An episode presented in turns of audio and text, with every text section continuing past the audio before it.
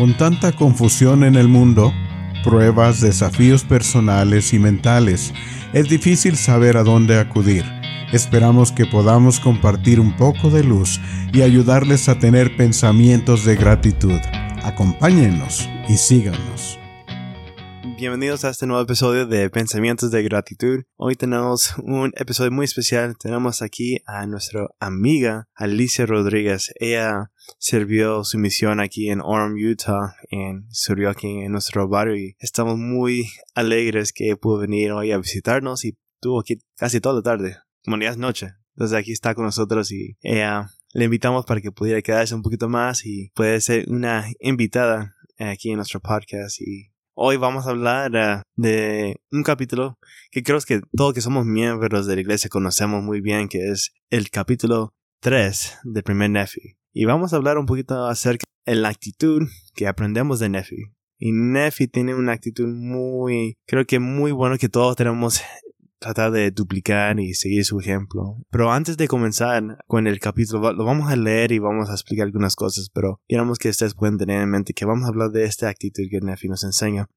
Pero para todos ustedes que tal vez no son miembros o tal vez no se recuerda de qué se trata este capítulo, capítulo 3 en el primer libro de Nefi, y para darles un poquito de contexto, especialmente para que ustedes que no son miembros, el libro de Mormón comienza con la historia de una familia que vivía en Jerusalén y consiste del padre Leí, la mamá que se llama Sara o Sarai y sus cuatro hijos y imagino que tienen hijas, no sé, pero Lamán, Lemuel, Sam y Nef. Y el Señor les manda, les manda a Leí que ellos, que ellos tenían que salir de Jerusalén porque todos estaban muy enojados con Leí porque Leí andaba profetizando al pueblo que se arrepintieran si no iban a ser destruidos. Y bueno, salen del, para el desierto y mientras que ellos están en el desierto, Leí recibe como un, un, sueño, una visión que, pues mejor, un mandado que sus hijos tenían que regresar a Jerusalén para conseguir la genealogía o los planches de bronce que contiene la genealogía de sus antepasados. Tiene todo, básicamente son las escrituras del Antiguo Testamento desde la creación de la tierra hasta esos tiempos. Entonces ellos tenían que ir a conseguir este, esas escrituras que era muy importante que ellos se las llevaran en su vamos a decir, en su jornada en el desierto y pues iban a necesitar para que las futuras generaciones pudieran saber de la voluntad de Dios y todo lo que Dios había hecho hasta ese momento. Entonces vamos a hablar un poco de eso, pero antes de comenzar me gustaría darle un poquito de tiempo aquí a mi amiga Alicia para que pudiera compartir introducirse un poco y pues contarnos un poquito de, de ella y si la hermana también le gustaría comenzar con los primeros como dos versículos de ese capítulo después de presentarse. Gracias, estoy muy emocionada de ser parte de este podcast.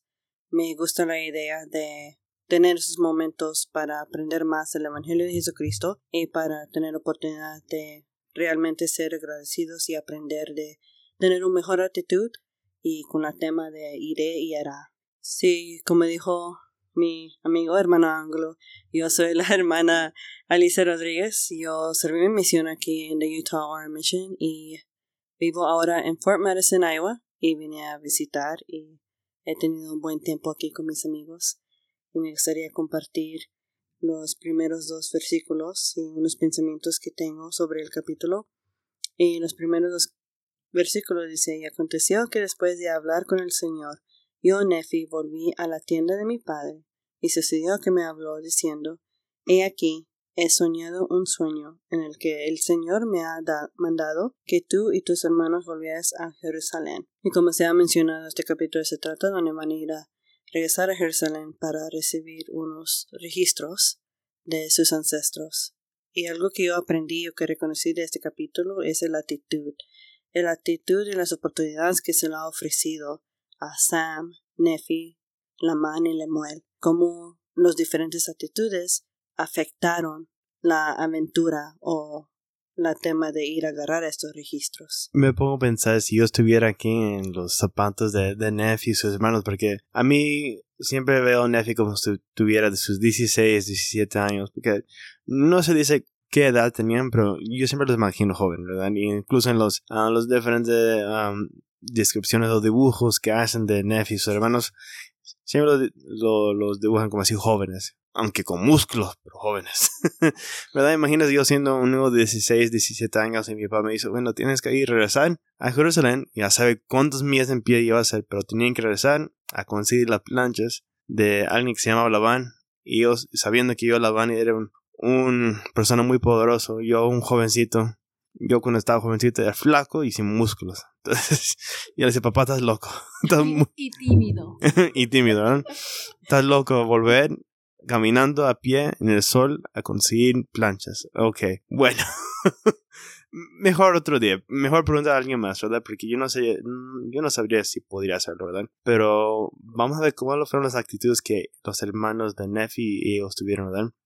Entonces vamos a seguir leyendo. Dice, pues aquí Labán tiene los anales de los judíos, así como una genealogía de mis antepasados y están grabados sobre planchas de bronce. Por lo que el Señor me ha mandado que tú y tus hermanos vayáis a la casa de Labán y procuréis los anales y los traigáis aquí al desierto.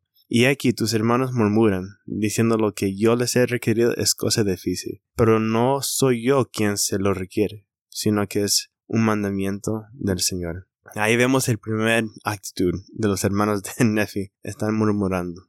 Igual como yo lo haría si yo estuviera en ese zapato, yo creo que no, papá, no creo. es muy difícil para mí, ¿verdad? No sé si ustedes han tenido, no sé, niñeces difíciles. Imagínense recaminar el desierto hace miles de millas para regresar a, tu ciudad de nacimiento. No, no sé si yo lo haría, pero yo creo que yo tomaría la misma actitud de la mano estaría, no, yo estoy cansado. Pregunta a alguien más, ¿verdad? No sé, Yari, ¿qué piensas tú? Yo pensé que a veces nosotros reaccionamos así cuando escuchamos como los líderes de la iglesia que invitan a hacer algo que ya se ha dicho, pero tal vez lo recalcan de nuevo y a veces nosotros como somos muy fácil decir como otra vez este mismo tema, ¿por qué siempre? Y creo que no solo es así con los líderes de la iglesia o con el profeta, sino también con nuestros padres, porque igual yo puedo recordar muchos momentos en que yo le dije, mamá, ¿en serio? ¿Por qué? Yo no quiero hacer esto, yo que estoy aquí en la casa. Pero me encanta que lo que dice aquí Ley le dice, pero no soy yo quien lo, se los requiere, sino que es un mandamiento del Señor.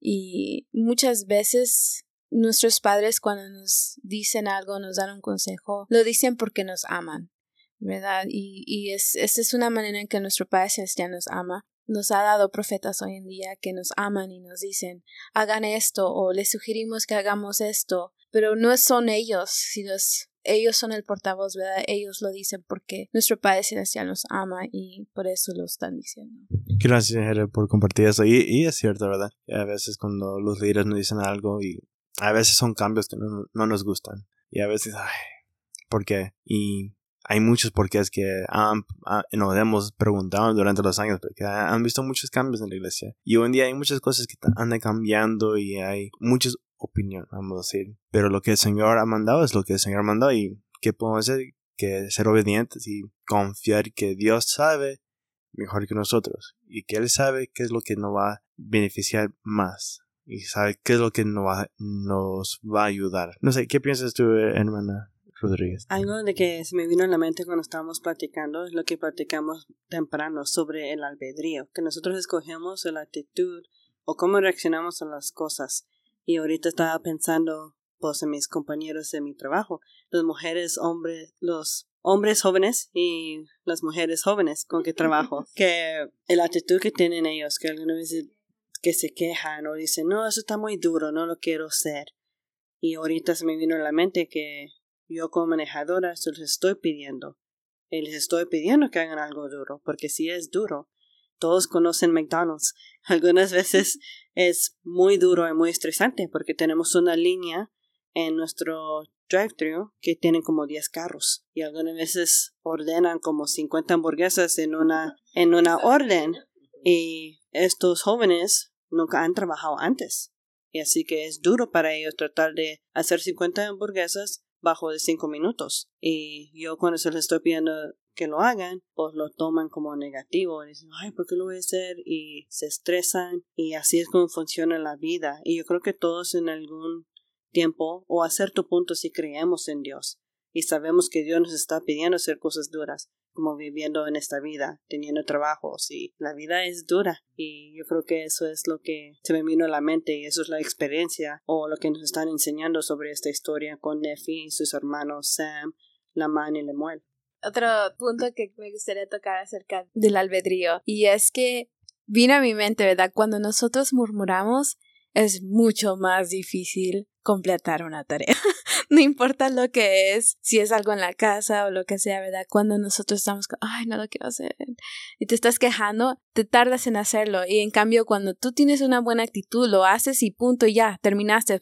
Ya, sigues con el otro, con la otra próxima cosa que tienes que hacer. Perdón, perdón, es que ah, estamos hablando, entonces me vienen muchas cosas también a, la mente. recuerdo que estaba hablando temprano, ¿verdad? Y yo dije que a veces nosotros como miembros, vamos a ir a otras personas que no son miembros, que también creen en Dios, a veces queremos un Dios que recoge flores y nos dan como, está bien, todo está bien, no te preocupes, todo tranquilo, haz lo que, haz lo que quieres, haz, lo que te hace sentir cómodo, ¿verdad? Pero en realidad nuestro, nuestro Dios, el Dios de Israel, el Dios Todopoderoso, nos pide y nos requiere que hagamos cosas difíciles, pero es, es lo que no nos hará más fuerte, nos hará crecer, desarrollar para llegar a ser las personas que Él quiere que podamos ser y sabe que podemos llegar a ser. Llegar a ser. Sabe que tenemos un potencial divino y necesitamos que pasar por, por fuego, literalmente. Entonces, sí, seguimos leyendo. Dice en el versículo 6, por lo tanto, ah, ve tú, hijo mío, el refiriéndose a Nefi, y el Señor te favorecerá porque no has murmurado. Eh, que Nefi no murmuró.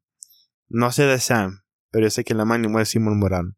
Tal vez Sam murmuró, no sé. Y el versículo 7, el, el versículo más famoso, dice, y sucedió que yo, Nefi, dije a mi padre, iré y haré lo que el Señor ha mandado, porque sé que Él nunca da mandamientos a los hijos de los hombres sin prepararles una vía para que cumplan que les ha mandado. Y esa escritura yo recuerdo muchas veces que fue una escritura que siempre yo me refería o siempre algo que yo siempre tenía en mi mente cuando tenía que hacer cosas difíciles, especialmente que requiere mucha fe y mucha obediencia. Es bueno, el Señor nunca nos da mandamientos que son difíciles para cumplir. Dice, dice aquí que porque sé que Él nunca da mandamientos a los hijos de los hombres sin prepararles una vía para que cumplan lo que les ha mandado. Dios siempre prepara un camino para que podamos cumplir con sus mandamientos. Nunca es difícil, tal vez se mire difícil, pero nunca nos da algo que nosotros no podemos hacer sin que Él prepare la manera. No sé, para ustedes, mis amigas, bueno, mi esposa y Alicia, ¿verdad? Que, ¿cómo han visto ustedes en sus vidas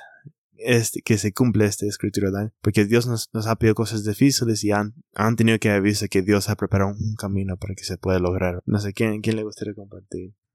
Vino a mi mente una experiencia que tuve después de mi misión en una clase de los HAS, eh, en otras palabras, clases de adultos solteros. Y recuerdo que un muchacho en la clase dijo, yo no sé por qué ciertas personas se les hace difícil dar su diezmo. Es algo tan fácil, es algo tan simple. Y recuerdo que mi respuesta para él fue, para ti es fácil y no es complicado, pero para otras personas sí, ¿verdad? Tal vez tú das tu diezmo sin ningún problema, pero tal vez no lees tus escrituras como debes. O te cuesta algo en la palabra sabiduría, o ah, no sabes cómo cómo guardar el día de reposo o, o, cualquier otro mandamiento, ¿verdad? Tú puedes ser bueno en una cosa pero fallar en otra. Y en mi caso, algo que, que yo he aprendido mucho de Iván es que ese es el diezmo es como la primera cosa que, que apartamos. No importa no importa lo demás, el presupuesto va a funcionar, pero el diezmo es lo primero que él saca y he aprendido que cuando nosotros hemos dado nuestros diezmos y no,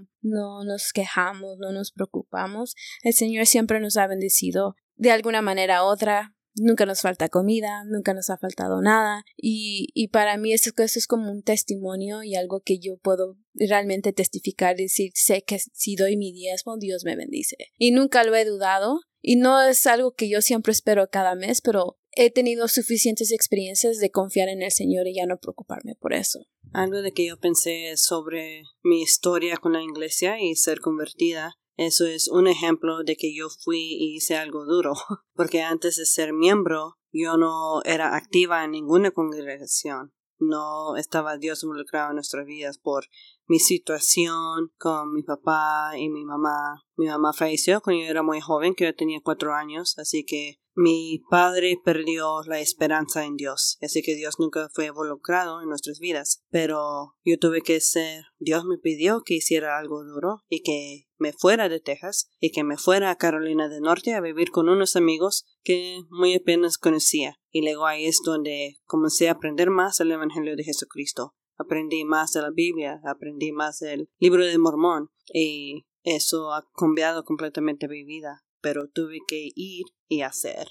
Como el tema de Nefi, iré y hará. Y es lo que yo hice, pero no reconocí eso hasta como durante mi misión o, durante, o antes de mi misión, que eso es algo que yo tuve que hacer, que fue duro, que dejar mi casa, dejar a toda mi familia que no he visto como en cuatro años, y luego hacer algo difícil como servir una misión que fue algo completamente nuevo para mí, porque cuando fui bautizada, no, en nuestro mundo cayó en una pandemia y pues fui inactiva por un año, pero no fue a propósito, es porque nuestro mundo cayó en una pandemia y todos no estaban libres de poder ir a sus congregaciones porque estábamos con esta enfermedad que estaba afectando a todo el mundo. Y luego me subí en un avión y me fui a una misión. Y eso fue algo que yo puedo pensar de lo que yo hice que fue duro que me pidió Dios que hiciera. Y todavía estoy haciendo algo duro como trabajando dos trabajos de tiempo completo y en dos semanas trabajé 160 horas y eso es algo que Dios me está pidiendo que haga y también si es duro como dijo mi amiga Yahaira que es duro algunas veces es pagar el diezmo. ¿Cómo, puedes confiar en eso cuando tienes que pagar por tu casa o tus biles? Pero eso es lo que se trata de esta actitud de iré y hará. Es pagar el diezmo y tener fe y la confianza en Dios que Él te va a ayudar. Y eso es mi experiencia sobre la tema de que me ha pedido Dios que haga. Perdón, otro pensamiento. La hermana tocó el tema de, ir a la misión, ¿verdad? Creo que ese es, los tres somos misioneros retornados y creo que hemos tenido que tomar esa decisión de ¿voy o me quedo? Porque es, es una decisión muy importante, una decisión que te cambia la vida, una decisión que te impacta demasiado. Y yo recuerdo cuando yo estaba preparándome para ir a la misión, dije, realmente me quiero ir, voy a faltar, voy a atrasarme en el colegio, no voy a ver a mis amigos, mis amigos se van a olvidar de mí, qué va a ser de mi mamá, cómo va a estar mi mamá, mi papá, ¿verdad? preocupada por mi familia, cómo le vamos a hacer. Pero al final del día yo tenía ese deseo, ¿verdad? Y dije, bueno, si yo tengo el deseo de ir y servir, pues sé que el Señor, debo confiar en Él. Creo que esa es otra cosa de Nefi, que él confió en el Señor. Por eso no murmuró, porque confiaba de que si lo había pedido era por algo, ¿verdad? Y es lo mismo como cuando tú vas a una misión, tú vas y dices, bueno, voy a ir a hacer esto y entregarme 18 meses, 24 meses ir a servir al Señor y sé que el Señor va a cuidar de mi familia, va a cuidar de todo lo demás, todo lo demás puede esperar hasta que yo regrese. Gracias a todos ustedes por compartir porque realmente escuchar sus experiencias creo que nos ayuda a todos nosotros, especialmente a los que están escuchando, que la actitud que todos debemos tener es voy a confiar en Dios, Él sabe y Él va a proveer la manera para que yo puedo cumplir lo que Él me ha mandado. Entonces, espero que ustedes así escuchando y leyendo este capítulo puedan tener en mente que Nefi confió completamente en el Señor, aún sabiendo que él no sabía qué iba a pasar o cómo lo iba a lograr, pero confió. Entonces, nosotros también tenemos a veces tomar ese paso, a veces no sabiendo dónde vamos a caer o qué hay por delante, pero sabiendo que Dios proveerá. Entonces seguimos en el versículo 8. Y aconteció que mi padre quedó altamente complacida al oír estas palabras, porque comprendió que el Señor me había bendecido. Y yo, Nefi y mis hermanos emprendimos la marcha por el desierto, con nuestras tiendas para subir a la tierra de Jerusalén. Y aconteció que cuando hubimos subido a la tierra de Jerusalén, yo y mis hermanos deliberamos unos con otros, y echamos fuertes para ver cuál de nosotros iría a la casa de Labán. Y se dio que la la suerte cayó sobre Labán, y fue y entró en la casa de Labán y habló con él mientras estaba sentado. Entonces, en esta parte que vamos a leer para darle una explicación, entonces, echaron suertes para ver quién iba a ir a conseguir las planchas de Labán o a pedírselo, ¿verdad? Y pues va Labán, o no, Lamán. Fue Lamán y fue y pues Lo que pasa es que la van a escuchar que se le está pidiendo estas planchas, se enoja y pues dice, dice que lo echa y dice que la va a matar porque piensa que es ladrón. Entonces la man huye y pues regresa a sus hermanos que están ahí escondidos en el desierto. Imagino que él está enojado porque mi papá me pidió ir a conseguir las planchas de este hombre. Claro que me va a tratar de matar. ¿Qué, qué estaba pensando yo? ¿Qué iba a hacer de frente, verdad? No, entonces él regresa y leemos en el versículo 15. Dice, pero hay aquí, yo les dije, hasta Nefi hablando a sus hermanos, pero hay aquí, yo les dije, así como el Señor vive y como nosotros vivimos, no descenderemos hasta, hasta nuestro Padre en el desierto hasta que hayamos cumplido lo que el Señor nos ha mandado. Entonces, los hermanos si ya se querían regresar. Ya, intentamos una vez, pues no se pudo, vámonos a la casa. Como la hermana Lizzie nos estaba contando que a veces los, empleados en que están trabajando en McDonald's se queman, ¿verdad? Oh, me quemé, ya no quiero trabajar, muy voy a la casa, ya no puedo. ¿verdad? A veces somos así, ¿verdad? No se logró la primera vez, ah, ya, me rindo, ¿verdad? Me rindo, me rindo. me, me rompé la uña, me voy a la casa. Y este, este fue la actitud que ellos tuvieron. Pero Nefi, oh no, pero Nefi poderoso, ¿verdad? Nefi dijo, no nos vamos a la casa hasta que cumplimos lo que el Señor nos ha mandado. Punto. Esa es, el, esa es la actitud que debemos tener, ¿verdad? Fallamos una vez, charlamos otra vez, intentamos otra vez. No hay que rendirnos. Entonces, ¿qué, qué pasa? Hermana, ¿podrías leer el 16? El versículo 16 dice, Por tanto, seamos fieles en guardar los mandamientos del Señor Descendamos pues a la tierra de la herencia de nuestro Padre, pues he aquí, él dejó oro y plata y todas clases de riquezas, y ha hecho todo esto a causa de los mandamientos del Señor. Y quería comentar sobre lo que estábamos hablando sobre quemándose ese humano cuando estamos haciendo las hamburguesas en McDonald's. todo se trata de, de la actitud, si vamos a continuar, si nos vamos a rendir o no. Y sí, es algo duro que estamos pidiendo, pero Dios nos ama tanto y es tan misericordioso que nos sigue dando chances. Podemos leer en esas escrituras que a Lamán y a Lemuel se les dio bastantes chances para ir a agarrar los registros. Pero claro, regresaron acá y Nefi no se pudo. ¿Ahora qué? Pero Nefi, como usted dijo, dijo, vamos a tratarlo otra vez. Y Lamán decía, ok, aquí voy otra vez. Y por la segunda vez fallé otra vez. Nefi, no se pudo otra vez. Ya, no se puede, ya vámonos. Pero Nefi dice, no, otra vez. ¿Cómo que otra vez? Ya me rinde. Quiero ir tomarme una siesta o quiero ya rendirme. ¿Verdad? Pero todo se trata de la actitud. Pero Dios nos está matando que nos da tantos chances. Y la man es lo que le estaba pasando aquí también. Estaba, Dios le estaba tratando de enseñar a la man que sea obediente y que él también iré y hará. Pero como podemos leer en la historia, la mano y la muel no, no les gustó y pues como que se estaban rindiendo. Es cierto, ¿verdad? Entonces, pues que aprendemos que hay que ser fiel. Ser fieles, ¿verdad? No hay que rendirnos. Simplemente que la primera y la segunda vez no, no funcionó, ¿verdad? Y leemos que, bueno, llevaron los, sus tesoros y pues la le, se le robó todos los tesoros, ¿verdad? Se les, les quitó todo su, su oro, su plata, ¿verdad? Como dijo el hermano que pues la man, la man y la muel ya se quieren ir a su casa. Pero Nefi, él no, él no, él no se iba a dar por, no se iba a rendir, ¿verdad? Ah, pero leemos algo interesante que me da mucha tristeza, ¿verdad? Que estos son hermanos y yo digo que los hermanos mayores tienen que ser los ejemplos, que tienen que ser los... Yo voy ya en mis hermanos menores. Y estas planchas eran muy importantes. Leemos en el 19 y el 20 que estas planchas realmente les va a llevar a, a ellos en, los futuros generaciones, porque tenían todas las palabras de los, de los santos profetas que salieron desde años, ¿verdad? Y lo iban a necesitar en su, en su jornada, ¿verdad? Pero leemos más adelante que ellos se enojaron muy fuerte, los hermanos mayores de Nefi y Sam. Entonces vamos a leer una parte aquí.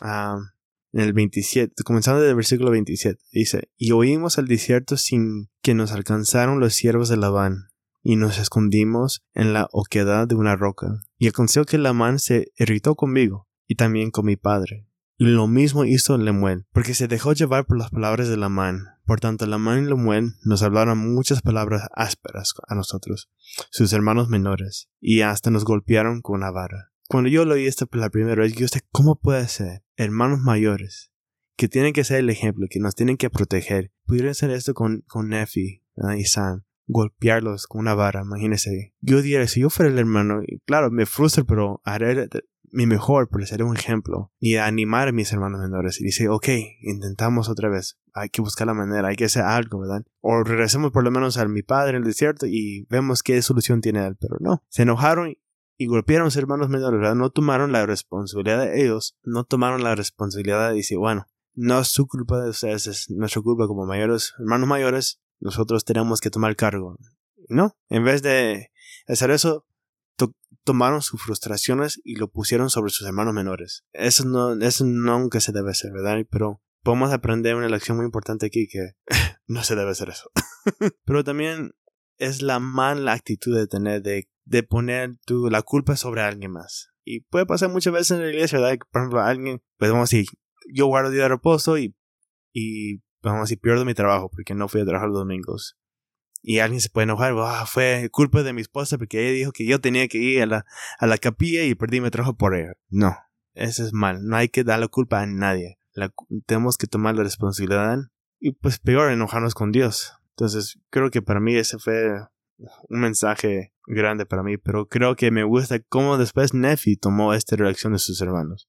Él no fue y se enojó con sus hermanos. No fue y dijo, ¿por qué me hicieron esto? No tomó venganza contra ellos. No hizo nada. Demostró un, atributo de, Cristo que es el perdón. ¿Qué piensan ustedes de esta interacción que ellos tuvieron con sus hermanos? Porque es una interacción muy fuerte que ellos tienen con su hermano mayor. No sé qué piensan ustedes. Y nunca lo había pensado esta experiencia así, pero ¿qué piensan ustedes?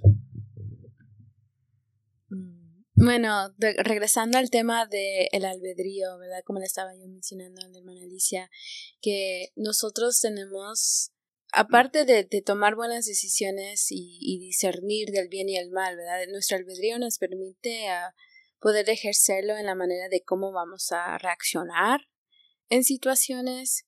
Y creo que lo he mencionado en un episodio antes, hay personas que dicen, oh, yo soy así y así soy y no voy a cambiar, ¿verdad?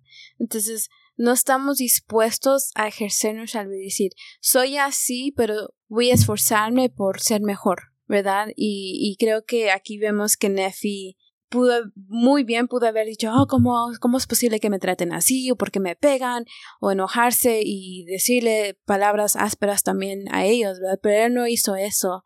Al contrario, él estuvo calmado y, y empezó a hacerle preguntas en vez de, de desquitarse con ellos después de que lo golpearon. Yo no sé cómo, cómo lo hizo él porque todos tenemos nuestro ego, todos tenemos nuestro orgullo, ¿verdad?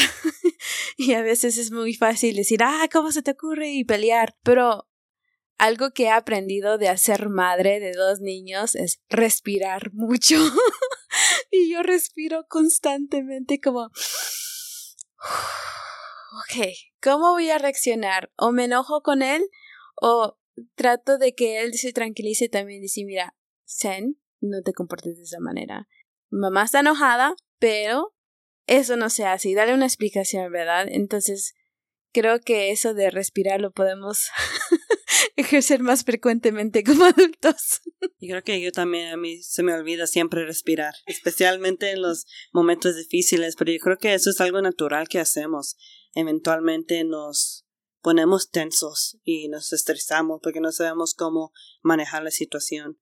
Y la tristeza sobre la historia de Nefi y la y Lemuel es que la y Lemuel no saben que el amor que Dios tenía para ellos y las oportunidades y las chances que Dios le había dado a ellos para tener la oportunidad de ganar su confianza, de poder tener esta autoridad o este poder que Nefi tenía. Nefi tenía esta oportunidad de ser el líder o tener la autoridad y guiar a sus hermanos que eran mayores, porque él era más humilde, él era obediente y él iba y hacía las cosas que él tenía que hacer. Irá y haré, es lo que hizo él. Y la mano Lemuel, pero a ellos se les dieron oportunidades también. Podemos leer en las escrituras que fueron como dos o tres veces que la man regresó. Ay, pasó esto, no pude los registros. Nefi, ¿ahora qué hacemos?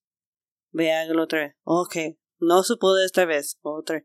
Y la man se frustró, pero él se había de ver enfocado en las oportunidades que se le había dado a él, de tratar de hacer este desafío de agarrar estos registros y no de verse quejado o no tener este actitud negativo sobre sus hermanos y golpearlos con esta vara que él hizo. Me, me gusta lo que dijiste, que ellos tuvieron muchas ah, chances, muchas oportunidades para, para pues básicamente poner la fe en Dios y ver que si Dios podría lograr, ¿verdad? Pero ellos hicieron todo de mal ganas. Mal ganas. Y al cambio, Nefi hizo todo con una buena actitud, con de buenas ganas, ¿verdad? Creo que ese, hay un dicho que mi mamá siempre decía, ¿verdad? Si las cosas se hacen de malas ganas, no se hacen bien. No sé si es el dicho, pero creo que mi mamá me decía algo así, ¿verdad? Cuando yo estaba creciendo en mi juventud, ¿verdad? Con las cosas se hacen de buenas ganas, todo sale bien, ¿verdad? Pero si se hacen de malas ganas, pues claro, no va a salir bien. Se rompen las cosas. Entonces, es lo que aprendemos, ¿verdad? Que los hermanos mayores tuvieron la oportunidad de, uno, tomar cargo, de tomar el liderazgo y demostrar que, bueno, mi paz profeta, como confiar que él, pues, lo que él nos mandó a hacer es algo de Dios y confiar que Dios va, lo va lo va a preparar el camino, nos ayudará a lograr lo que nos ha mandado, pero no, no lo hicieron. Entonces Nefi, pues siendo él que no murmuró, tuvo ese poder y autoridad y confianza de guiar a sus hermanos en en este, esta aventura y pudieron ver milagros gracias a Nefi, ¿verdad? Y seguimos leyendo ah, en el 29 y sucedió que mientras nos golpeaban con la vara, he que vino un ángel del Señor y se puso ante, ellos y les habló diciendo, ¿por qué golpeáis a vuestro hermano menor con la vara? ¿No sabéis que el Señor lo ha escogido para ser gobernante sobre vosotros, y esto a causa de vuestras iniquidades? Y aquí subiréis de nuevo a Jerusalén, y el Señor entregará a Labán en vuestras manos. Y luego que nos hubo hablado, el ángel se fue. Y después que el ángel hubo partido, Labán y Nemuel empezaron otra vez a murmurar.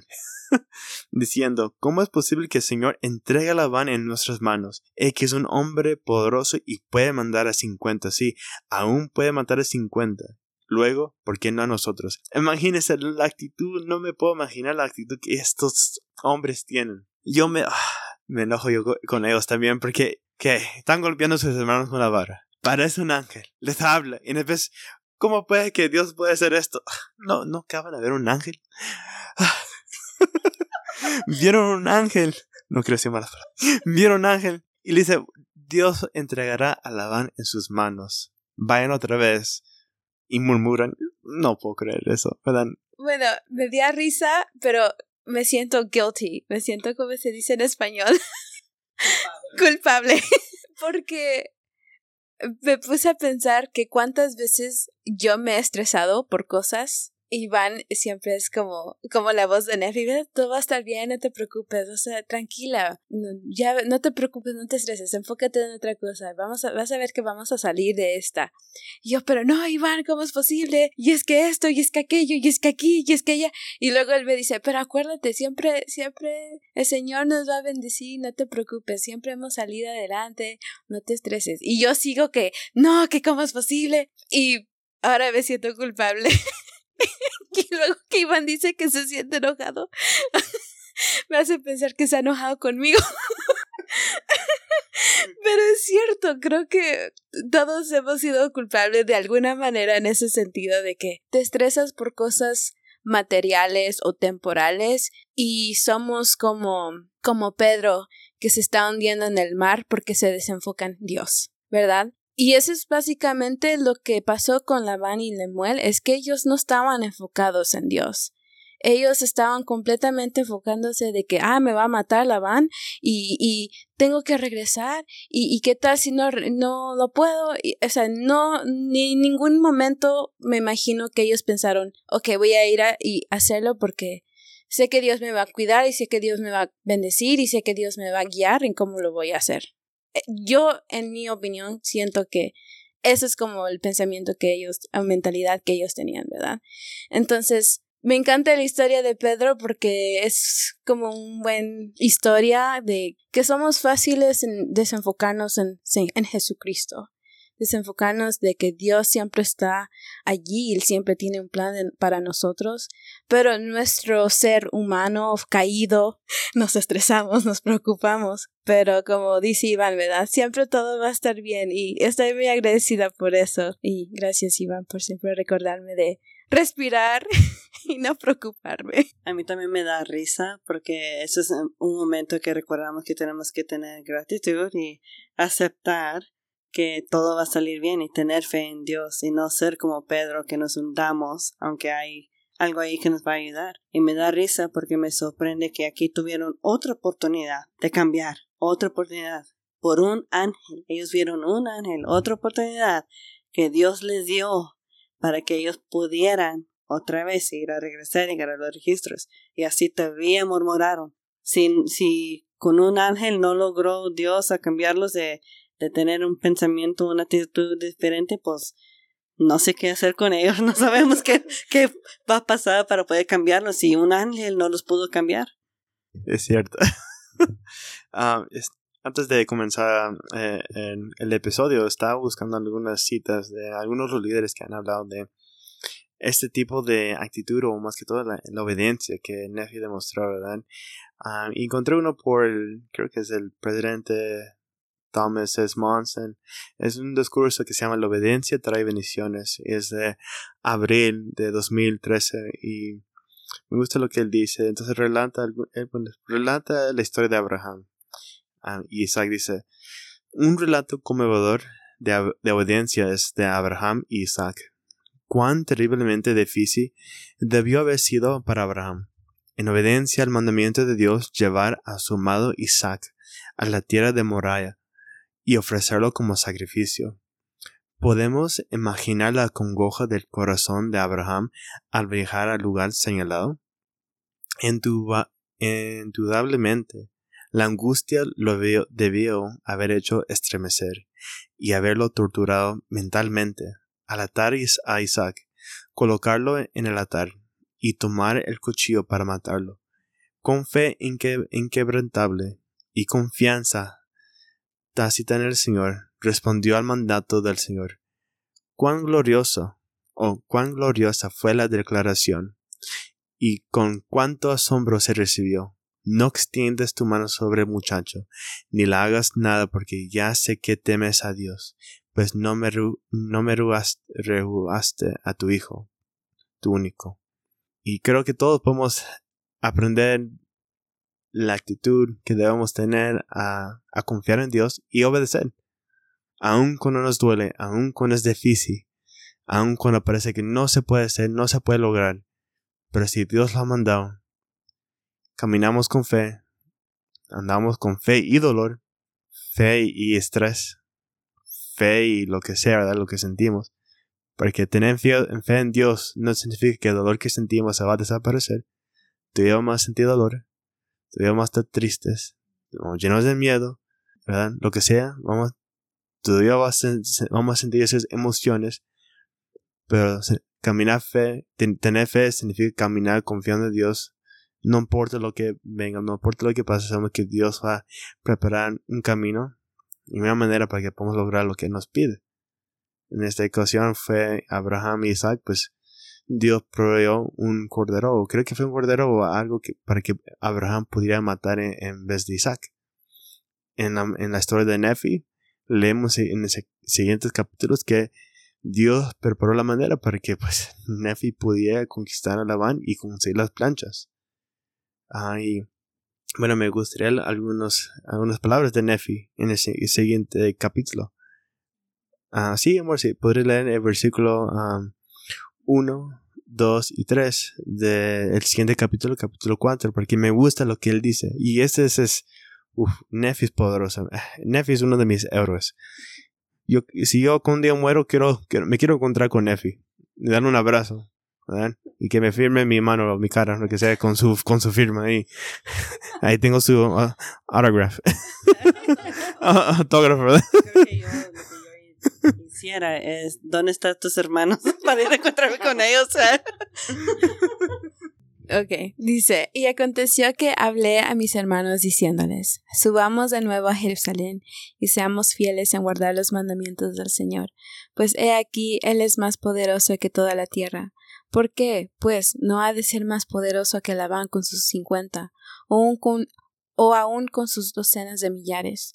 Subamos pues y seamos fuertes, como Moisés, porque el desierto habló a las aguas del mar rojo, y se apartaron a uno y a otro lado. Y nuestros padres salieron de su cautividad sobre tierra seca, y los ejércitos de Faraón los persiguieron y se ahogaron en las aguas del mar rojo.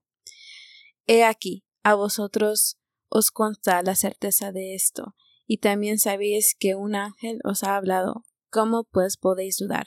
Subamos hasta ella. El Señor puede librarnos como, a como nuestros padres y destruir a Labán como a los egipcios. Qué palabras más poderosas.